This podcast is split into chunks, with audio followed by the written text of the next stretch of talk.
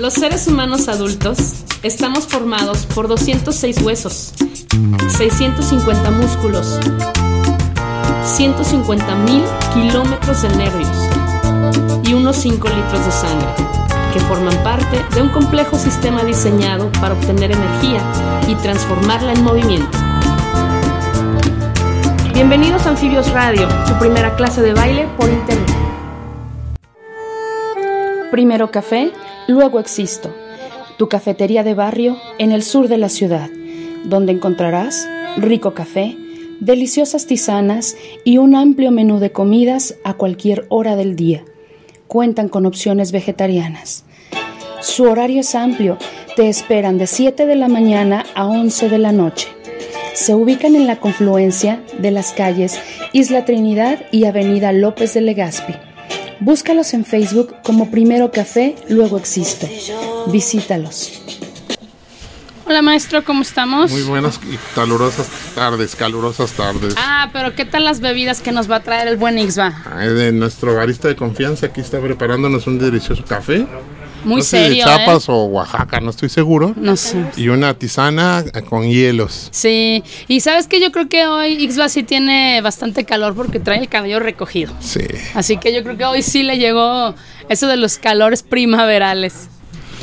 El buen Chuck ya está aquí como todo buen niño cumplido en los controles, pendiente de, de todo lo que vaya a pasar el día de hoy. Hoy tenemos muchas cumbias. Sí, mucha historia. Estamos en el programa número 108 Ok. y es un honor que nos acompañe Ah, el profesor Luis Alfonso Ornelas. yo pensé que ibas a hacer un eslogan de es un honor. No, no, no, no, no. Yo me comporto seria. Antes, antes de que, de que nos saludes, bueno, ustedes van a escuchar que, que no le decimos todo ese nombre completo. Eh, tenemos el honor de contar con su amistad desde hace, ¿qué será? Unos 24 años, más o menos. Estamos sacando cuentas. Entonces, bueno, pues no le podemos decir todo eso, pero para el público así es bien conocido. Sí, pero antes también un saludo hasta Gotemburgo, en Suecia, precisamente a Mariana, porque a Poncho le tocó ver el desarrollo de Mariana desde que empezó a caminar, Sí. precisamente ahí en la alberca, ¿no? De, de López Mateos, Y a Diego decíamos que, desde que que- nació. ajá, no, que lo tomaba como si fuera propio y lo agarraba, nada más pedía permiso, ahorita vengo, voy a pasear a Diego y lo metía a nadar y lo ponía a caminar, así que estuvo ahí muy involucrado en el crecimiento y desarrollo total de, de Diego. Sí. Saludos, dijo que nos iba a escuchar un ratito. Así No. que aquí No, estamos. pues muchas gracias por la invitación y aquí estamos para pues para las preguntas que ustedes quieran hacer. Al contrario, Ponchito.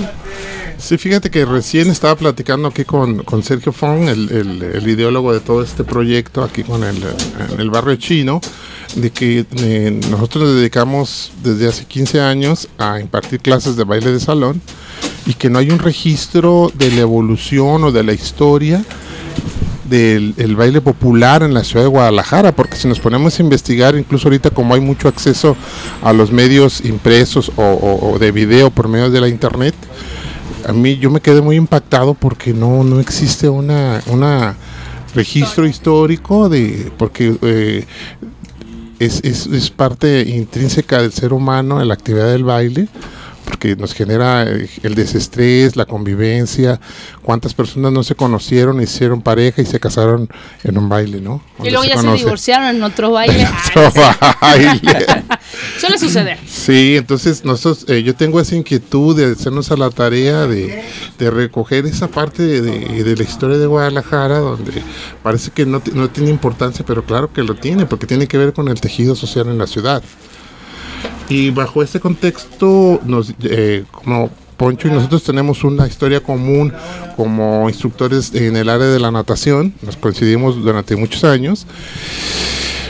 Y precisamente Poncho oh, fue durante años, y él nos va a comentar eso, él era el, el guardavidas en un balneario en la zona del Batán, que es, era una zona tradicional donde la gente literalmente pasaba su día allí, una zona muy popular, y la gente de- iba a bañarse y luego al bailongo, ¿no? Y Poncho y era el guardavidas, ¿o no? Sí, sí, así estábamos ahí, no digo, la relación que hay entre lo que acabas de decir del baile y lo, la natación pues como que no se llevaban, pero la experiencia que yo tengo de ahí es precisamente eso, De que me tocaba ver, me tocaba ver cuando iniciaba el baile y ya cuando salía yo de trabajar pues Pues a bailar. no tampoco. pero Yo esperaba sí, un sí, pero sabía que era un no. sí, así fue y pues me tocó ver la verdad era era familiar, totalmente Sí. familiar. Ahí sí era que conforme iba avanzando la noche, pues se iban yendo las familias y se iba quedando la gente pues un poquito ya más de todo, pero por lo regular siempre era era era, era familiar. Era eso lo que me lo que alcancé a notar en todos los años que estuvimos. Estamos hablando como de qué año. Desde los 70s. Desde los A 70. finales de los 70s que yo estuve por ahí, Ah. y ya a los 80s cuando lo cerraron, desgraciadamente. ¿Tú sabes por qué lo cerraron? Híjole, eh, no me consta, son rumores. Al parecer el, el dueño o el que estaba de dueño en ese entonces, porque supuestamente el mero dueño de todos esos y más bares o más cantinas o lo que había en aquel entonces, era don, don Francisco Abundis. Y don Carlos Abundis fue el que se quedó ahí. Era el que tenía el control ya del batán. Era el hijo de, de don, de don Francisco. Y supuestamente don Carlos pues tenía buena relación con los presidentes municipales de Zapopan. Pero llegó en aquel entonces Juan José Bañuelos Guardado, y ya no se la llevaron bien y dijo, el, ahí es lo que le, ahí ya no me consta, fueron comentarios de los mismos trabajadores o gente muy acercada a don Carlos Abundi, que empezó a decir que don, el, el Juan José Bañuelos Guardado dijo, de mí depende de que ya no vuelvas a abrir ese balneario. El balneario se cerró, ya no le, di- no, lo- no le renovaron la licencia, se empezó a hacer viejo. Después, de ahí es lo que yo me acuerdo, estaba en aquel entonces cuando se cerró, estaba en su mero apogeo la Sonora San Francisco. Sí, la San Wow. Francisco, sí. Y no se diga En pues, ese el tiempo eran eterno. jóvenes, supongo. Sí, llegaron muy jóvenes, sí. Y llegaron lo y, y el eterno de ayer el jarocho. El jarocho. jarocho Exactamente, y su es, combo es lo tropical. importante para mí. O sea, como ahí de hecho, de hecho ahorita el jarocho, pues es, y, y la San Francisco se hicieron icónicos en la ciudad, ¿no? Sí. Entonces, También recuerdas cuando el jarocho iba al Estadio Jalisco a los partidos de la UDG. Sí, cómo Y, ahí no. se y armaba el bailongo ahí. Sí, se sí, ponía sí, muy sí. padre. Sí. En las gradas. Ahorita eh, ningún equipo haría eso. Ahorita las barras se pelean. No. Y antes era bien familiar. Te ponías a bailar en las gradas. Sí, para ir a ver a la UDG. Sí, tocaba el jarocho. Sí, sí, la verdad que incluso el jarocho pues colocó una de sus canciones en la radio porque pues él, él tenía la voz de, de Daniel Santos. Sí. y él caracterizaba mucho a Daniel Santos. Después empezó a agarrar, porque pues así Daniel Santos empezó, ya nos empezó a escuchar en la radio y el jarocho se continuaba y la gente podíamos ir a verlo allí al, al Batán. A eso me refiero. Tú Órale. fuiste como testigo directo de esa parte donde, si te fijas, si lo analizas ahora ya tiempo pasado, a lo mejor cuando estás en el momento no le das esa importancia, ¿no? Pero te das cuenta era parte importante de la ciudad, ¿no? Y del tejido social, de cómo la gente iba a convivir y a desestresarse, ¿no? Claro, claro, claro. O sea, el Batán, como tú lo dijiste al principio, era, era un, un lugar, pues, el pueblito, Sí. que llamémoslo así, de, de la normal al Batán, en, en esos pequeños kilómetros que había, había muchos baldíos, no había casa, no Ajá. estaba fincado nada. Entonces para llegar al Batán sí costaba un poquito de trabajo. Sí. Y no se diga el auditorio que empezó en el setenta y tanto, 72. Entonces, para llegar al Batán, pues ibas en carro de sitio, o cuando ibas al bañero en el camión, que se iba derecho a los camachos y ahí te bajabas Sí. y ya te metías a nadar. Y, te, y ya después el Batán, pues le empezaron a dar la forma que iba requiriendo la gente, ¿no? Desde ir creciendo, e incluso llegaron a tener este el motel. Sí. El motel ahí ya después. Pero te digo, fue algo que hasta el último día fue muy familiar. Fíjate, porque es importante en el desarrollo de la ciudad, porque yo investigando, pues me di la tarea de investigar, fue como el antecedente de, de- de la industrialización en el estado antes del corredor industrial del Salto, porque ahí se hicieron las primeras fábricas o los primeros conceptos como tal, que sería la fábrica de hilos Atemajac, Así es. la experiencia y la fábrica de papel del Batán. Sí. y tuvieron como una especie de, no visión, sino copiar una estructura que se estaba desarrollando en Europa de hacer dentro de las, de las, las fábricas o de las grandes fábricas, antes eh, de manera natural se, se, generaba un núcleo como una fábrica, alrededor comenzaban a llegar los trabajadores y obreros, y en ese entonces el término que utilizaban era arrabal. Entonces cuando dicen, ah, es que eres bien arrabalero, y nosotros lo tomamos como una ofensa, pero no, son las personas que vivían pues, alrededor de la fábrica, porque comenzaban a hacer sus casitas alrededor de la fábrica para no tener que recorrer distancias largas si llegaban caminando. Pero en, Inglaterra, como sabes que los textiles los desarrollaban realmente los ingleses, eran los que sabían de la técnica, todo el desarrollo de los telares. Y comenzaron a hacer lo, lo que le llamaban colonias industriales, donde se hacía la fábrica y alrededor comenzaban a construir casitas, pero si ya ves ahí incluso en, las, en la zona de la experiencia hay casitas dentro de la fábrica para los administradores y los trabajadores y se hizo en esa zona precisamente porque era el río natural y ahí ponían las, las hidroeléctricas, ya ves ahí están las casitas de cómo se generaba la electricidad, donde estaban electricidad para echar a andar la industria o sea, que, interesante, por eso comenzó a habitarse todo, ese, todo ese corredor que va a dar hasta la barranca. Así es. Por el río de Temajá. Así es.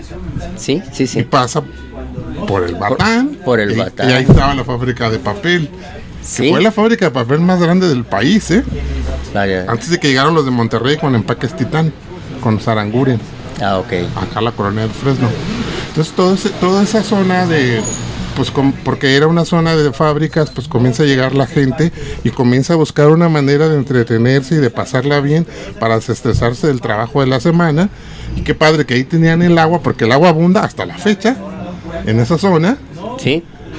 Y pues de una vez le metían el bailongo, ¿no? Y cómo van surgiendo en esa zona agrupaciones como tú dices, la San Francisco y el Jarocho, ¿no? Que son íconos. Hasta la fecha la San Francisco, ¿eh? Sí, era la que alternaba. Venían muchas muchas orquestas de, la Ciudad de México. Los Mocasaba, ¿te acuerdas? También. Y luego, ah, antes de la San Francisco, estuvo una que duró. Pues siempre se aventaban unas temporadas aquí, aquí en Guadalajara o en, en Zapopan y estuvo una, una de puras mujeres, se llamaba Nora Rita y sus estrellas. Ajá. Unas chicas pues sí, armaban buen, buen ambiente, nada que ver con, la última, como la San Francisco. La San Francisco traía unos elementos tremendos y gente ya con mucha experiencia. Sí, músicos de veras como Sí, sí, la verdad, sí. Nora Rita te daba el espectáculo. Con las chicas que traían, no recuerdo si eran como 12, algo así por el estilo. Sí, pero sí se, sí se manejaba de esa forma. Oye, pero yo tengo una duda, o sea, todo esto fue surgiendo por la necesidad de la misma gente que trabajaba ahí bueno, el balneario supongo que fue primero, ¿no? Pues Pero después de esto de hacer de los bailes y eso fue precisamente para acercarlo a la gente que estaba viviendo ahí cerca o simplemente era un lugar de pues es que necesidad, es una necesidad colectiva porque el ser humano por naturaleza baila porque la música, el sonido te mueve, ¿no? Y a la vez te hace socializar. Entonces yo estoy segurísimo que ahí en, el Batán se conocieron muchísimos maridos, ahorita parejas que abuelos que ya son bisabuelos o tatarabuelos, qué sé yo, ¿no? Sí. Y yo pienso que alguien siempre que tiene una, tiene una visión dice, pues bueno, también es un negocio, ¿no? ¿Por qué no? dijo, entonces vamos a darle porque hay una necesidad de interactuar, de, de, desestresarse, de bailar, de conocerse, digo, y de generar de cierta manera un tejido social, ¿no? De, de interactuar, pues, ¿no? Y fíjate que, así hablando pues del batán, que es lo que yo un poquito conocí, eh, en toda la semana era diferente en mm. el batán. el lunes pues lo, dedicaban a, andar reparando, el, andar en el mantenimiento del, balneario. del balneario, del mismo lugar, a limpiarlo. El martes había música, pero era muy poquito, ¿no? Y se iba manejando así hasta llegar el jueves. El jueves, a pesar de que era jueves, un día no muy hábil, pero había mucho movimiento en el batán. y uno dice, pues, ¿qué tiene que ver el jueves del miércoles o del viernes? El jueves se decía ahí en esos, en esos momentos que el jueves iban todas las personas que trabajaban en casa. Las chicas que trabajaban en casa sí iban a bailar ahí el jueves. Funciona? Claro. Entonces, eso era lo que hacía el jueves. Entonces, el jueves, a raíz de que iba mucha mujer, pues había con quién bailar ahí, ¿no? Sí, pues si querías agarrar pareja, pues. Ah, ahí- otra, sí, eso sí, ya fuera para bailar o, Sí, o pero, para lo que o sea. para platicar. Pero el jueves, ese era la, el jueves siempre estaba dedicado a ese tipo de personas. Y se llenaba, y ya después, pues, se mezcló todo, pues. Y el sábado empezaba a agarrar su ritmo normal, ¿no? De, de ya no era un poquito entre familiar y no. Y el domingo era totalmente familiar.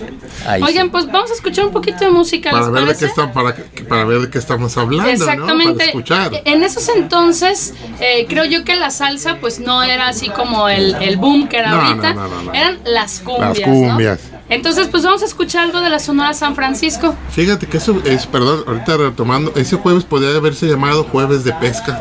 Ah, Sí, ¿no? A ver, iban a sí, aquí está Citlali con nosotros.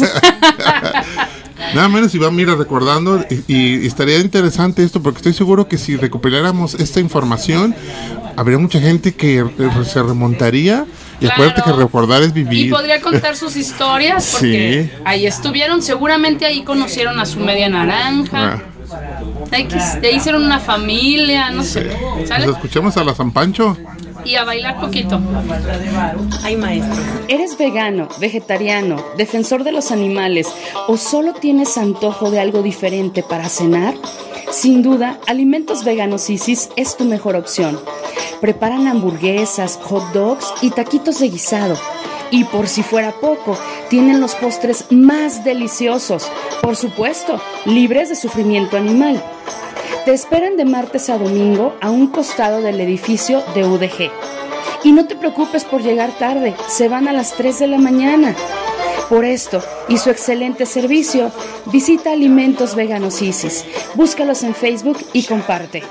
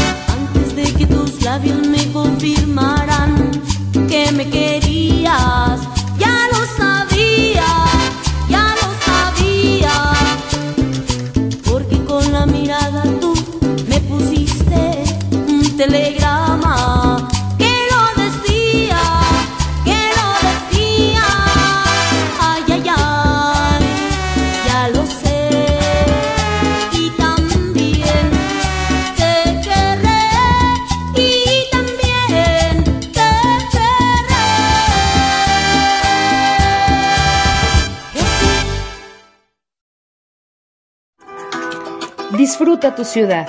Callejea, no solo vayas de un lugar a otro, observa y retrata las imágenes hermosas que a tu paso encuentras.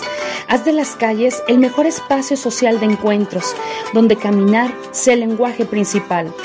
En Ciudades Caminables hacen estudios y propuestas de proyectos para recuperar el espacio público.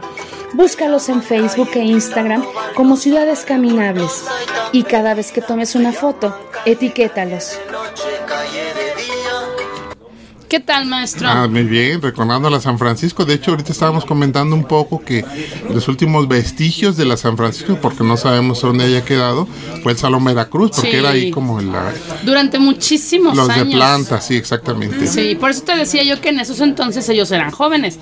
Porque a mí en lo personal, cuando ya me tocó conocerlos en el Salón Veracruz, ya no todos eran tan jóvenes. Supongo que tenían elementos nuevos, pero ya como los centrales, como los más importantes, ya eran personas mayores. Sí, también nos hace recordar a Miquel Laura y a Chelo, ¿no?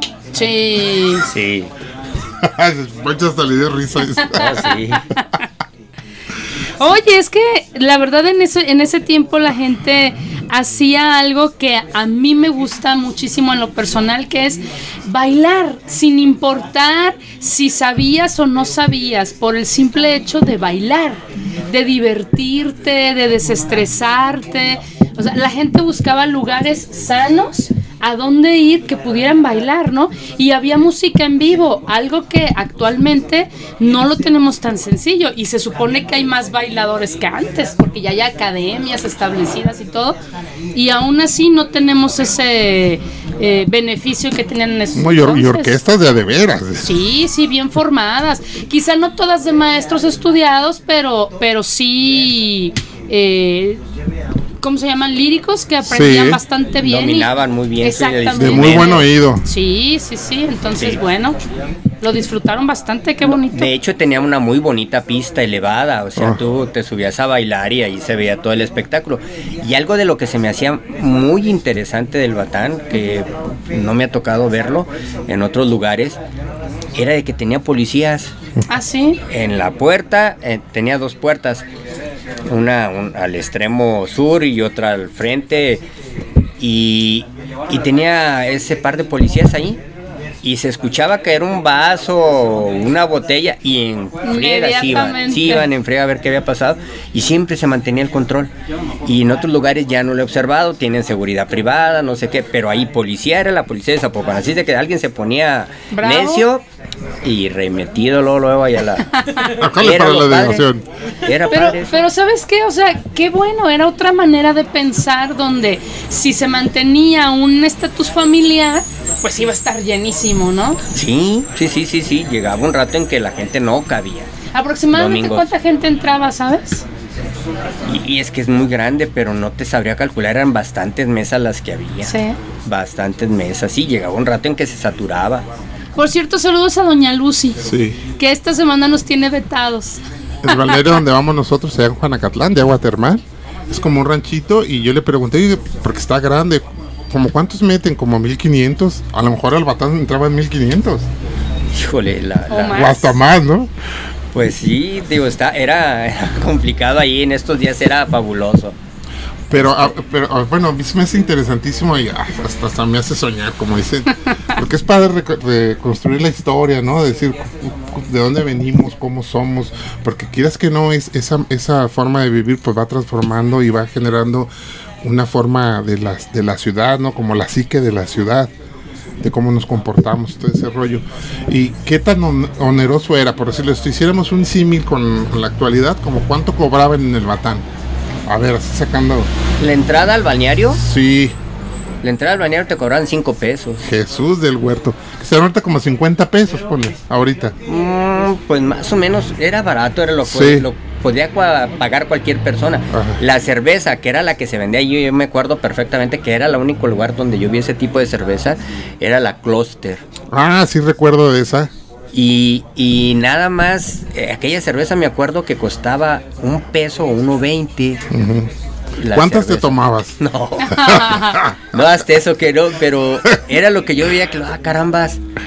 Y pues yo lo veía como que era exclusiva la, la cerveza. La cerveza Closet. Pero sí recuerdo yo ese- esa cerveza. Exactamente. Y sí, entonces Era muy barato, era muy barato. Lo fuerte, digo, el balneario sí llegó un momento en que ya el balneario lo empezaron a, a relegar un poquitito, como que ya era parte de- del convenio que tenían con el ayuntamiento y ya no les no les importaba mucho. Lo, lo fuerte, lo fuerte ya era pues la venta de licor, ¿verdad? Y el bailongo, ¿no? Y en el baile, claro, ¿cuánto?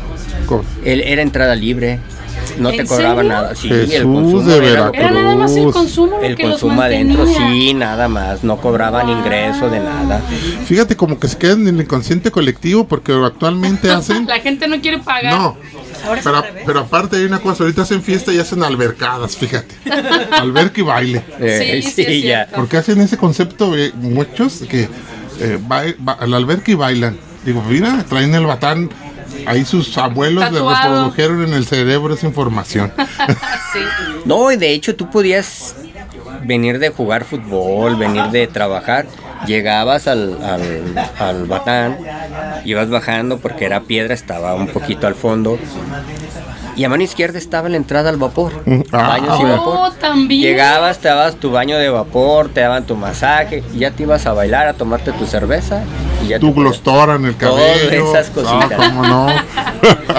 No, pues con razón era un lugar tan eh, querido por toda la ciudadanía. Nos hace falta el batán. O algo así, que, que... Pero, ¿sabes qué? Creo que lo, lo más bonito de ese entonces era que intentaban mantenerlo familiar o que durante mucho Así tiempo es. pudieron mantenerlo familiar. Sí.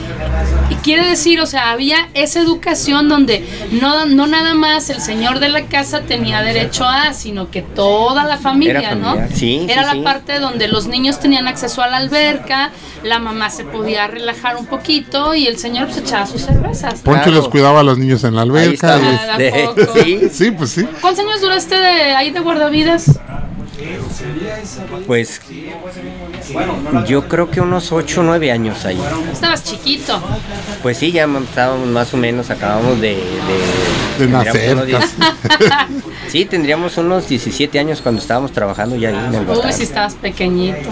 Fíjate, 17 ya tenías la responsabilidad. Ya teníamos la responsabilidad. Y ahora, Y se iba de pesca los jueves. yo creo que sí, porque le brillaron los ojitos, ya no se acordó. No, pero ¿sabes qué? Te voy a remontar al presente. Nosotros actualmente conocemos eh, muchos guardavidas que no tienen 17 años, que ya son bastante mayores y no saben nadar. ¿Cómo te va No, con pues eso? ahí sí ya no Tema para otro programa, Ah, pero eso ¿cómo te va con eso? Oigan, pues yo quiero más musiquita, porque Sí. estamos hablando de mucho baile, pero pues nada de, de, de acción. Hace rato mencionábamos al señor Miquel Laure. Y él tiene una, una canción, tuvo una canción que era así como de sus emblemáticas y se llama La rajita de canela. ¿Sale? Es una orquídea.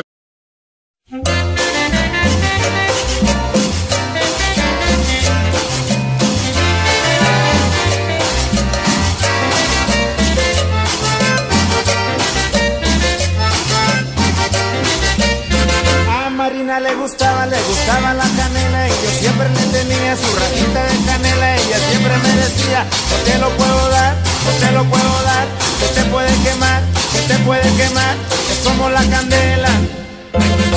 Yo quiero que me dé, rajita de canela, yo quiero que me dé la rajita de canela, la rajita de canela. la rajita de canela, A Marina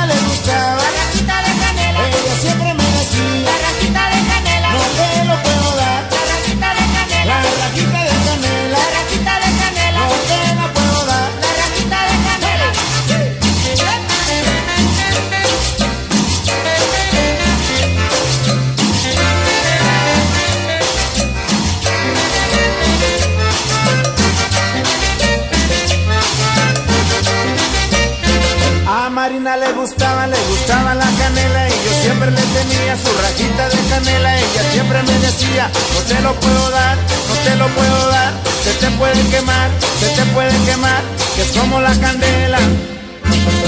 Yo quiero que me dé, La rajita de canela, yo quiero que me dé la rajita de canela, la rajita de canela. la rajita de canela, Ella siempre me pedía la rajita de canela, la rajita de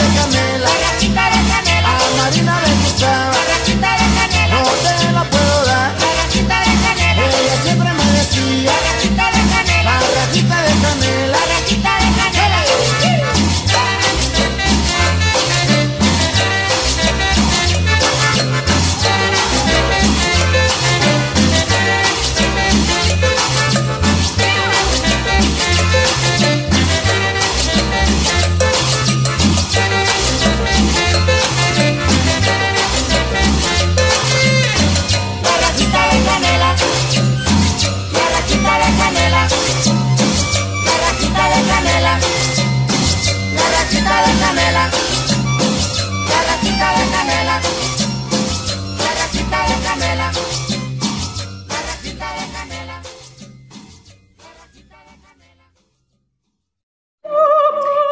personas que buscan que su alimentación sea sana?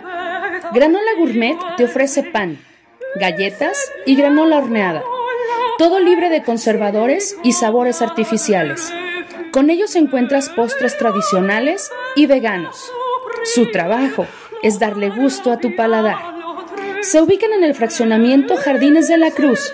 Llámales 3310 95 41 94.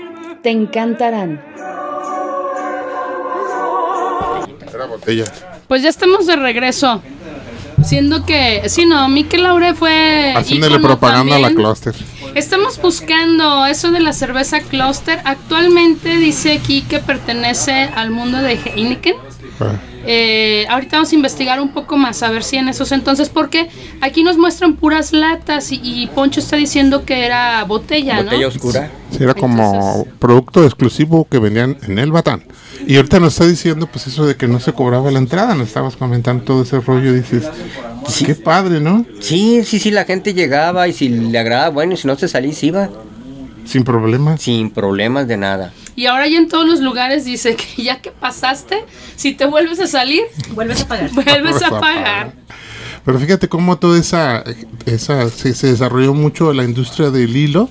De hecho, me tocó desarrollarme en la industria textil con en la fábrica de Corbera. Yo entré a los 14 años. eh, en esa fábrica se generaban lonas para la industria de las llantas en el salto y cómo, o sea, las, los grupos de, de hilados, porque no se, se generaban hilos, porque pues, según parece no había todavía el desarrollo de la industria de la confección de prendas como tal, sino que se generaban los hilados para, para venderlos, ¿no? A- y por eso la, la hilados de Atemajac y la de la experiencia, y aquí, donde a mí me tocó aquí en la colonia moderna, que era Hilados Corbera, eh, nosotros fabricábamos lonas de, para la industria de las llantas de la Euskadi, que estaba en el Salto, y después las industrias de aquí, donde se generaron aquí primero, aquí en, en la- en el arroyo, en el río Atemajac, que desemboca en la barranca, en el río Santiago, por la generación de electricidad por medio del agua, y luego comenzaron a abrir las plantas en la calle en el Salto. Sí. Ahí pusieron también la, la hidroeléctrica, comen- comenzaron primero con las fábricas textiles. Y a contaminar el salto.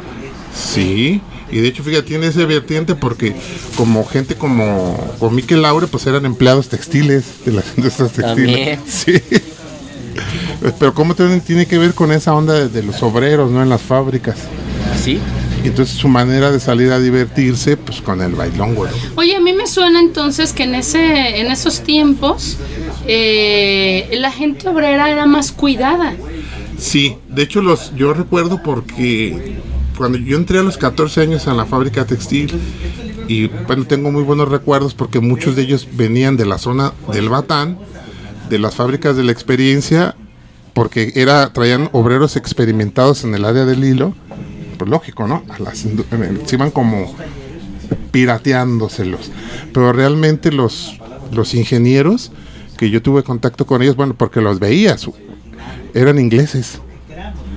Pero una de las características que yo vi a dos, yo tenía contacto con dos ingleses aquí, es que siempre andaban tomados. Oh, qué caray. O sea, siempre estaban, andaban tomando whisky y luego tenían la característica, se les ponía la nariz roja. Roja. Eran muy blancos ellos. Y yo, yo los veía porque ellos en el laboratorio, pues ellos hacían como sus pruebas para generar la calidad para lo que les pedían. Y también eh, los que trabajaban en el laboratorio eran los alemanes y un chino. Mm, desde Otra vez los Desde chinos. entonces nos andan siguiendo los chinos. Ah, caramba. Sí. Oye, déjame hacer un, un paréntesis con esto de la cerveza.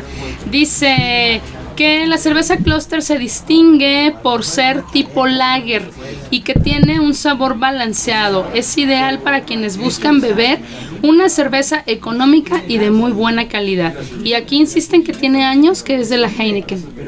Fíjate que ahorita que estaba también platicando aquí fuera de los micrófonos, es que a lo mejor um, algunos pensarían que el Batán está lejísimos, pero realmente está muy cerca. Ahorita con las vías de comunicación rapidísimo, de aquí del centro llegas, no sé, si no hay tráfico en 20 minutos, ¿no? Sí. Y la verdad, es- yo sí les recomendaría que fueran porque está muy muy padre, pues porque está la iglesia De cantera. de cantera y todo ese rollo, ¿no? ¿Ya no está entonces en función el balneario?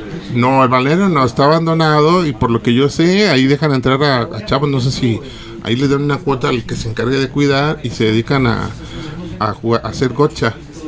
Ah, Las... Creo, que- no, creo que así se dice, ¿no? Pistola con balas de pintura. Ah, exactamente, donde andan con, con los rifles. Sí, Eso es lo que hacen ahorita. Pues estaría bonito ir a, a ver. Bueno, la intención podríamos ir porque tenemos que investigar. Ahorita tenemos información de primera mano del guardavidas del, Claro. del Batán. Sería, sería muy buena alguna historia que, que te hayas, que te acuerdes ahí. Poncho nos va a acompañar porque él nos va a decir, miren, aquí estaba X, aquí estaba Y, aquí estaba no, con mucho gusto, con mucho gusto. Oigan, pues vamos a escuchar una cancioncita más. Poncho, te voy a poner algo que al maestro es una, una frase frecuente para él. Eh, el, el título de esta canción, eh, no sé por qué, pero seguido lo menciona. Y se- es de Fito Olivares, que creo que es algo de lo que se bailaba mucho en ese entonces. Y es esa deliciosa canción que se llama El chicle se me pegó. Ah. Vamos a escuchar, por favor. Estamos ligados con la música y el baile desde el inicio de los tiempos. Recuperemos nuestra salud física y mental bailando. Anfibios Radio.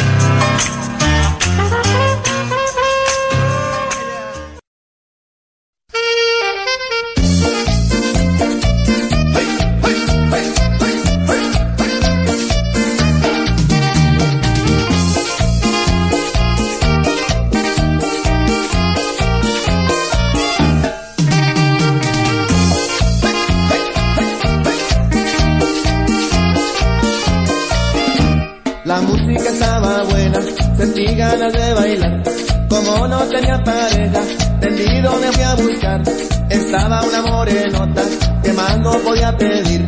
Le dije bailas conmigo, por suerte dijo que sí. Cuando íbamos a la pista, algo raro noté yo. Había un chicle en el piso y en el zapato se me pegó. Había un chicle en el piso y en el zapato se me pegó.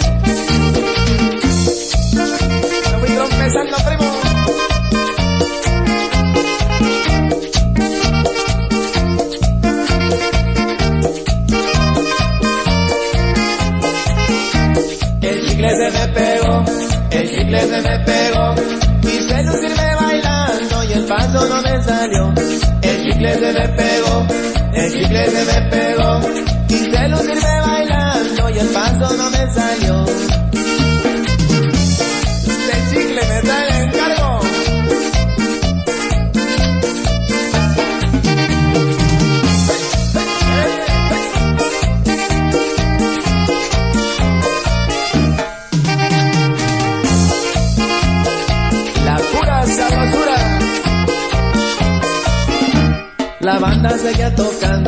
Y yo no sabía qué hacer. El chicle se me pegaba y no podía bailar bien. La chica me dijo entonces, si acaso se siente mal, por mí no tenga cuidado, mejor me voy a sentar. La suerte que a veces tengo, esta noche me falló. Y por causa de ese chicle la morenota se me agüitó. Y por causa de ese chicle la morenota se me agüitó.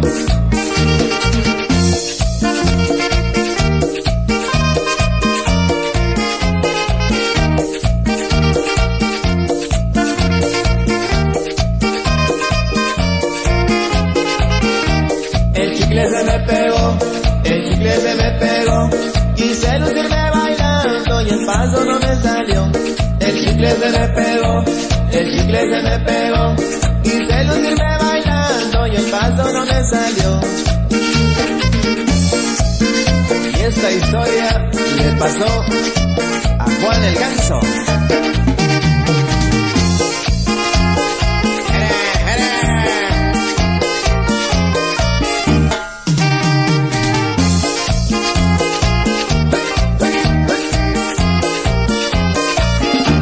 El chicle se me pegó, el chicle se me pegó. Quise lucirme bailando y el paso no me salió.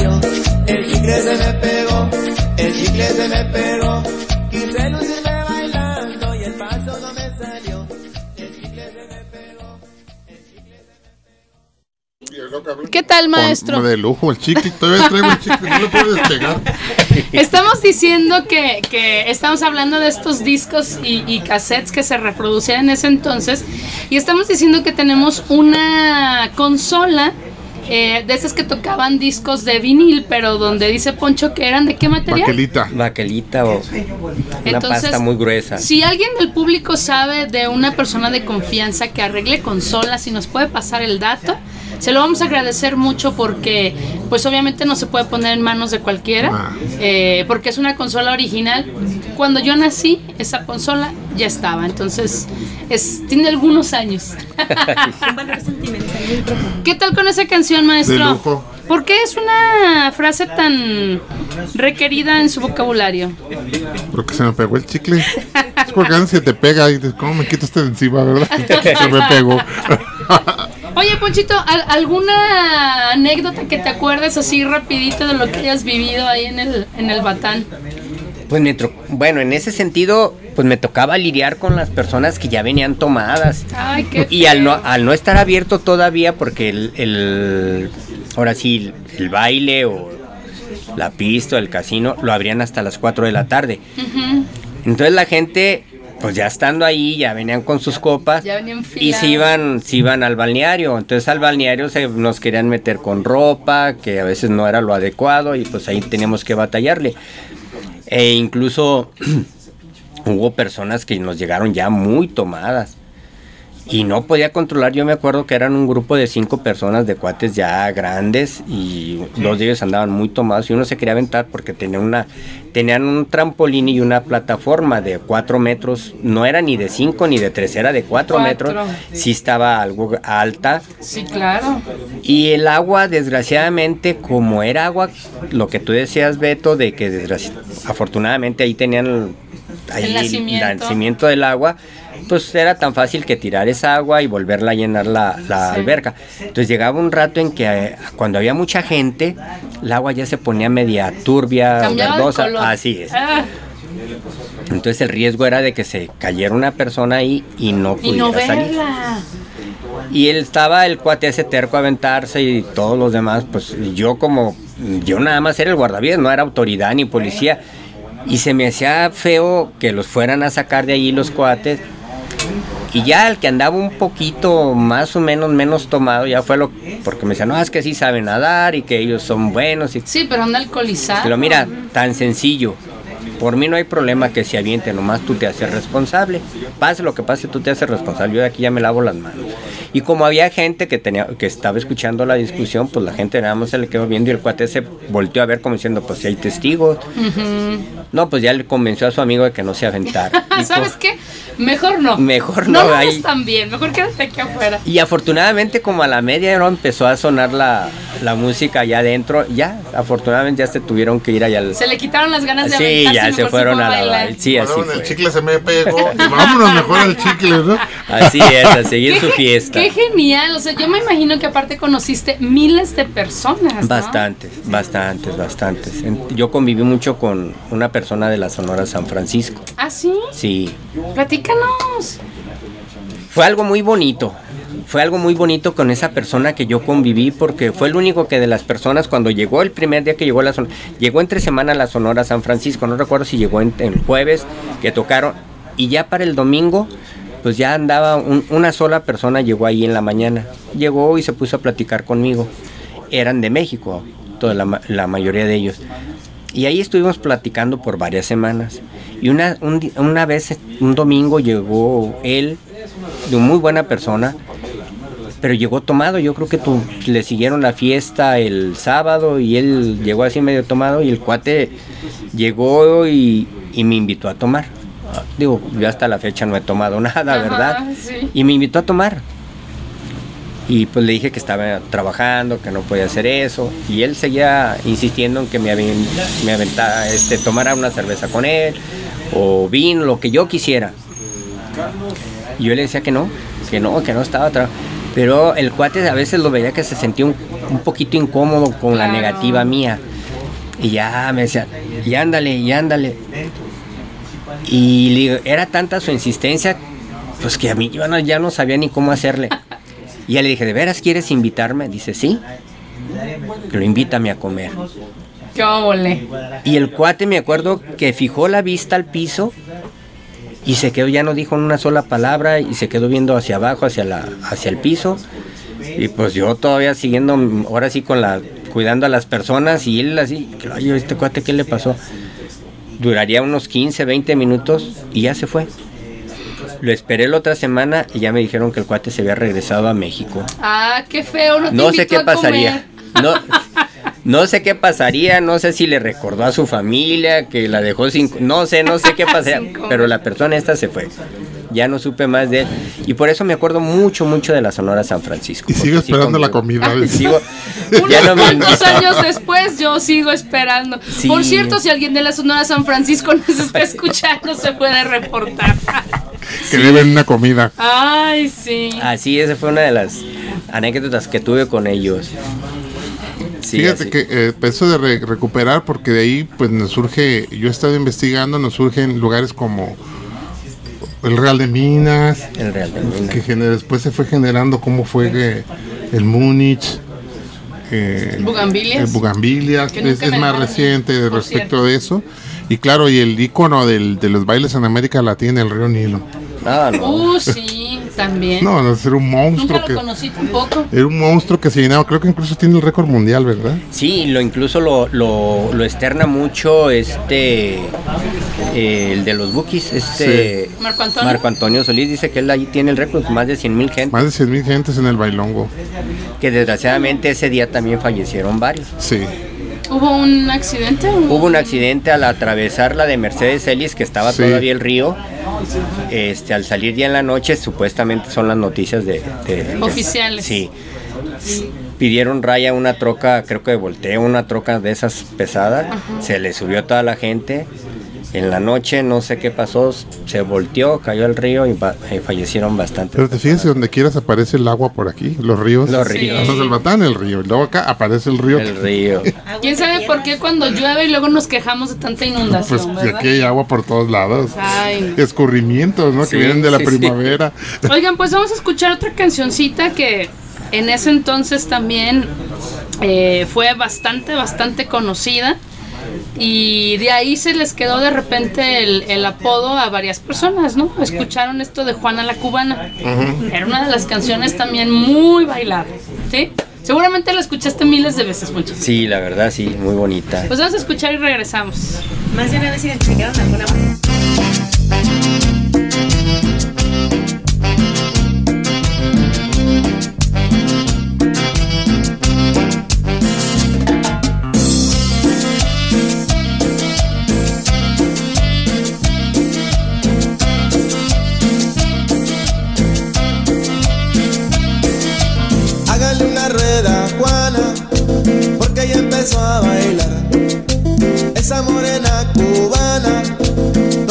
hasta sudar. Baila este ritmo con la pura sabrosura. Muévete negra que esto sí es candela pura. Porque bailando tú eres reina donde quiera.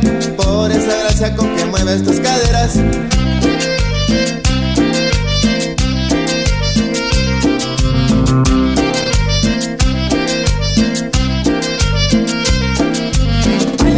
Juana la cubana. El ritmo que se siente sabroso como jugo de manzana.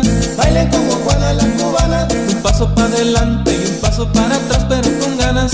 Baile como Juana la cubana. Para seguir el ritmo se tienen que mover igual que Juana. Baile como Juana la cubana. Viendo bailar a Juana, me quedo hasta las 6 de la mañana. Baile como Juana la cubana.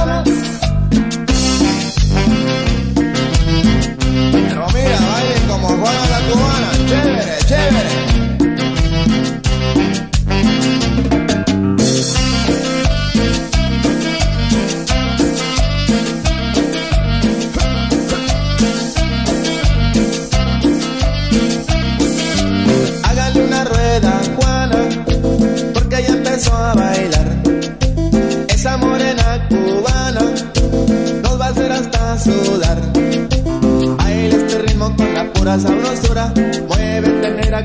candela pura. Porque bailando eres reina donde quiera. Por esa gracia con que mueves tus caderas.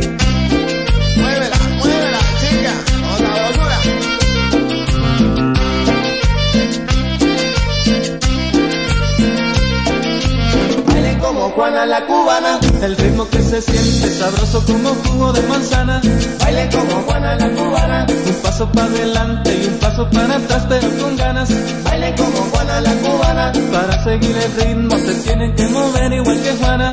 Bailen como Juana la cubana. Viendo bailar a Juana me quedo hasta las 6 de la mañana. Bailen como Juana la cubana.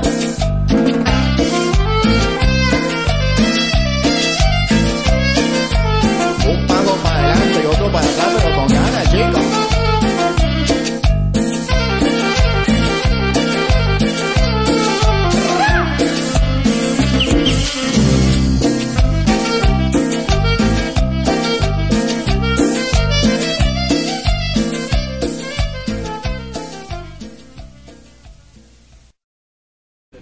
¿Qué tal, maestro? Pues dan ganas de bailar. Dicen que, que recordar es volver a vivir y la verdad es que escuchas esas canciones y algo trae a tu mente y ese ritmo, yo te podría decir cómo se bailaban esas cumbias, ¿no? Era una manera diferente de bailar Sí. a, a lo que hace uno actualmente, pero la gente bailaba, te digo, a mí me, me- lo que más me recuerda es que en ese entonces la gente no se fijaba si lo hacía bonito, no, era por el gusto de bailar, ¿no? Fíjate que me recuerda mucho el programa de Barrio Latino de Calzado Canadá y también la, la visión de, este Salvador López Chávez de cómo esos empresarios tenían la visión de, de las utilidades, utilizarlas en los trabajadores, ¿no? Ya ves que ahora nomás es la utilidad y yo me la llevo. No, Salvador López Chávez incluso tenía ese programa pues de música porque era financiado por la Calzado Canadá, pero el Calzado Canadá tenía su propio, todavía existe ahí el su club. Y, ¿Ah, sí? pues, Claro, ahí tenían su club, su alberca, sus canchas de fútbol para los trabajadores. Bueno, eso sí yo lo recuerdo porque alguien Y salones que ahí. y que va a haber 15 años de mi hija, pues nomás hacías tu lista de espera y ahí tenías todo, ¿no? Sí. Salón y músico y todo. Qué bonito que, que sí hubo alguna fecha donde las personas de menos recursos que en ese entonces tenían muy bien puesta la camiseta para la empresa para la que trabajaban, pues tenían este cierto tipo de beneficios, ¿no? Que, que actualmente se ha vuelto muy complicado, donde ya no haces ni antigüedad en la empresa, donde no se preocupan porque tengas servicios, donde beneficios, ¿no? No, ya no. Ya ahorita ya no. Ahorita pa- Era parte de- del propietario, del dueño y aparte del sindicato. Sí, muy peleado todo eso. Fíjate, yo recuerdo que ahí en la fábrica textil, es, las personas mayores o los trabajadores de más tiempo que se le llamaba oficiales, porque ese era el término. Tú entrabas de nuevo y tú eras peón, porque tú eras un peón, porque todavía no tenías una. No eras ni tejedor ni cardista. nombramiento. Exactamente, porque tenían este como oficios bien marcados, ¿no? El que mueve los telares, el que carga el algodón, etcétera, etcétera. Y un obrero de ese tipo, pues él sin problemas te compraba su casa ahí en el fraccionamiento Colón, en Jardines de la Cruz. O sea, su, su sueldo le daba, Daba para eso. para pagar la casa y vivían cómodos. O sea, ¿cómo si les alcanzaba el dinero para eso? Sí, el oficio. El oficio. Oye, Ponchito, ¿cuánto te pagaban de guardavidas en esos entonces? En ese entonces creo que nos pagaban 40 pesos el Por- día. ¿Ah, sí? El día. Pues te pagaban muy bien entonces. Era desde las 10 de la mañana hasta las 6 de la tarde. Ay, no. y con la soleada gratis, ¿no? Ah, no, eso sí. Eso sí ya iba incluido. Sí, pero más o menos creo que ese era el salario. 40 Y ahí había pesos. como vendían, bueno, me supongo que vendían comida, ¿no? No, fíjate que dentro del balneario no. Ah, no. No, vendían todo tipo de refresco y la cerveza, Bebida. pero comida no vendieron. Entonces ya la gente llegaba con todo Sí, lo que necesitaba su para comida. picnic. Y si no, salían a, a A prácticamente a Temajac o ahí mismo dentro de lo que cabe en el Batán si se vendía comida afuera. Ah, ok. Ay, nos dicen que en ese entonces había lulú de frambuesa. Ah, claro. Y soldados de chocolate. O grosella, como le se pintaba la boca. Ya hasta, hasta los refrescos son diferentes. Sí, ¿No? Sí, porque no, no rifaban tanto como antes había que las aguilitas, todo eso, ¿no? Los refrescos. Sí, sí, sí. Lulú, el pato Donald, todos los, el pato Pascual. El fa- El Donald es de otro lado, maestro. Ay, pues qué emocionante. La verdad es que me hubiera gustado mucho conocer eh, un lugar así. Eh, lo más cercano creo que es Doña Lucy. Doña Lucy, sí, donde vamos los, nosotros los domingos, ahí al balneario. Ahí lo único que le falta es el baile. La música. No, pero imagínate si así no lo pueden controlar, como dice Poncho, de repente ya eh, la gente anda un poco alcoholizada y es difícil controlarlos. Imagínate, les pones música y... Ah. Fíjate que acá pasa algo muy chistoso. En ese balneario les permiten eh, que entren con bocinas. Ah. Entonces, cada bocina, cada mesa o cada apartado de mesas tiene su bocina. Entonces tú te paras en medio y no entiendes nada de todo el, el ruidajo, digamos, que, que se crea, ¿no? Pero volvemos a que la gente lo hace de una forma familiar. Sí, sí, Ahí se está recuperando todavía eh, esa parte donde van con niños, eh, los meten a la alberca, preparan un asado, llevan su cerveza. Lo hacen los cumpleaños ahí. Bueno, tienen el descaro de llevar los tambos del gas. Sí, que Ya eso se- está prohibido, prohibido. ahí en la, en la entrada. Por protección Eh, civil. Sí, yo creo que de hecho en el Batán, pues por eso no permitían, porque tenían como pensada esa parte, yo creo, ¿no? Puede ser, puede Sí. ser. Y, y acá les ha costado trabajo. Está el letrero así, tal cual, grande en la entrada, que está prohibido, y ves a la gente que llega así como muy calladitos y que nadie se dé cuenta, pues te los cachas, ¿no? Que van a hacer toda una conexión. Pero, ¿Y, y a quién le toca parar todo al guardavidas? Ahí ve el guardavidas. claro, sí, la verdad es que es tremendo. ¿Cuántos guardavidas había entonces? Nada más uno. Nada ¿Cómo más yo. crees? Sí, nada más estaba- ¿Y cuántas albercas eran? ¿Una? Era una y una, un, digámosle un chapoteador, una alberca pequeña, Ajá. pequeña. No, qué bárbaro. Pero aquella, la alberca que, ten- que tenía el batán era como de 15, de 15 metros de ancho por 30, no era de 25, está estaba larga. Estaba larga esa. Y tenías al final, donde estaba lo bajito, tenía una caída de agua muy bonita. De la misma agua que estaban De la haciendo. misma agua de ahí, sí, sí, sí. Ay, qué bonito. Sí. Pues, ¿qué más, maestro? No, pues ¿Todavía? Tiene minutos libres. Dos minutitos. dos minutos. No, pues Poncho, ¿qué nos quieres agregar más? No, pues la verdad, lá- lástima, pues, digo, todavía no han desbaratado la finca, no han hecho ninguna obra ahí de, de construcción. Ajá. Todavía se observa, si uno pasa por la parte de atrás, se ve la cancha de frontenis que de don, don Carlos Abundi la mandó a hacer para jugar él. Y se ve todavía parte de, porque tenían albercas privadas. donde uno podía rentar una alberca privada con agua y se podía paseárselo con su familia o con las personas que fueran. Eran como unas cuatro. Y todavía se ve ahí como ya les quitaron, pues sí, las vandalizaron, les quitaron todo lo de metal, pero se ve incluso la, lo que viene siendo la obra. Y ya es lo que se alcanza a ver por la parte de atrás. Ya de hecho no, no, pues, no he ingresado yo otra vez al, a lo que vino siendo el balneario, ¿verdad? ¿Qué te parece si vamos juntando nuestros millones y los recuperamos? Híjole, estoy, está, es que el lugar está, no sé cuánto andaría. No, pues muchos Ahorita millones, la zona creo sí, yo. la verdad está muy interesante eso, no sé qué pasaría ahí, pero le digo, todavía permanecen las, todo, todo, todo y está, no está tan deteriorado todavía. Fíjate cómo es una manera de tratar de recuperar la historia viva, ¿no? Por, con alguien que estuvo ahí, que puede hablar de primera mano. Y también como una actividad como tan lúdica que había fue como ahora sí que destruida de alguna manera, si le podemos decir así, por políticos. Así es, Siempre llegan los políticos y echan todo a perder, ¿verdad? así fue, así fue totalmente. Porque ya ahorita encontrar un lugar de esos en la zona metropolitana está complicado.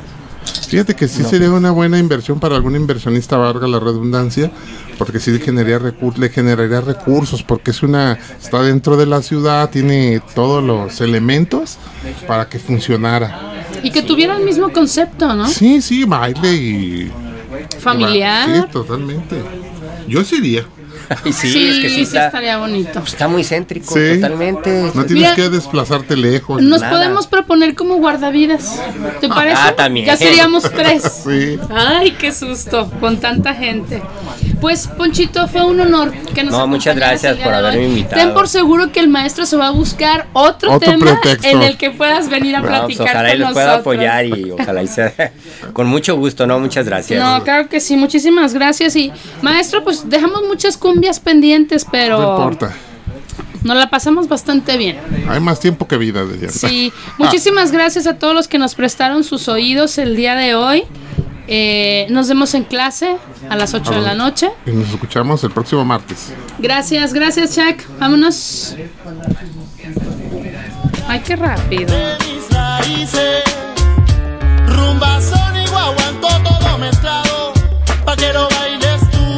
Bailar es soñar con los pies. Nos escuchamos la siguiente semana. Anfibios Radio.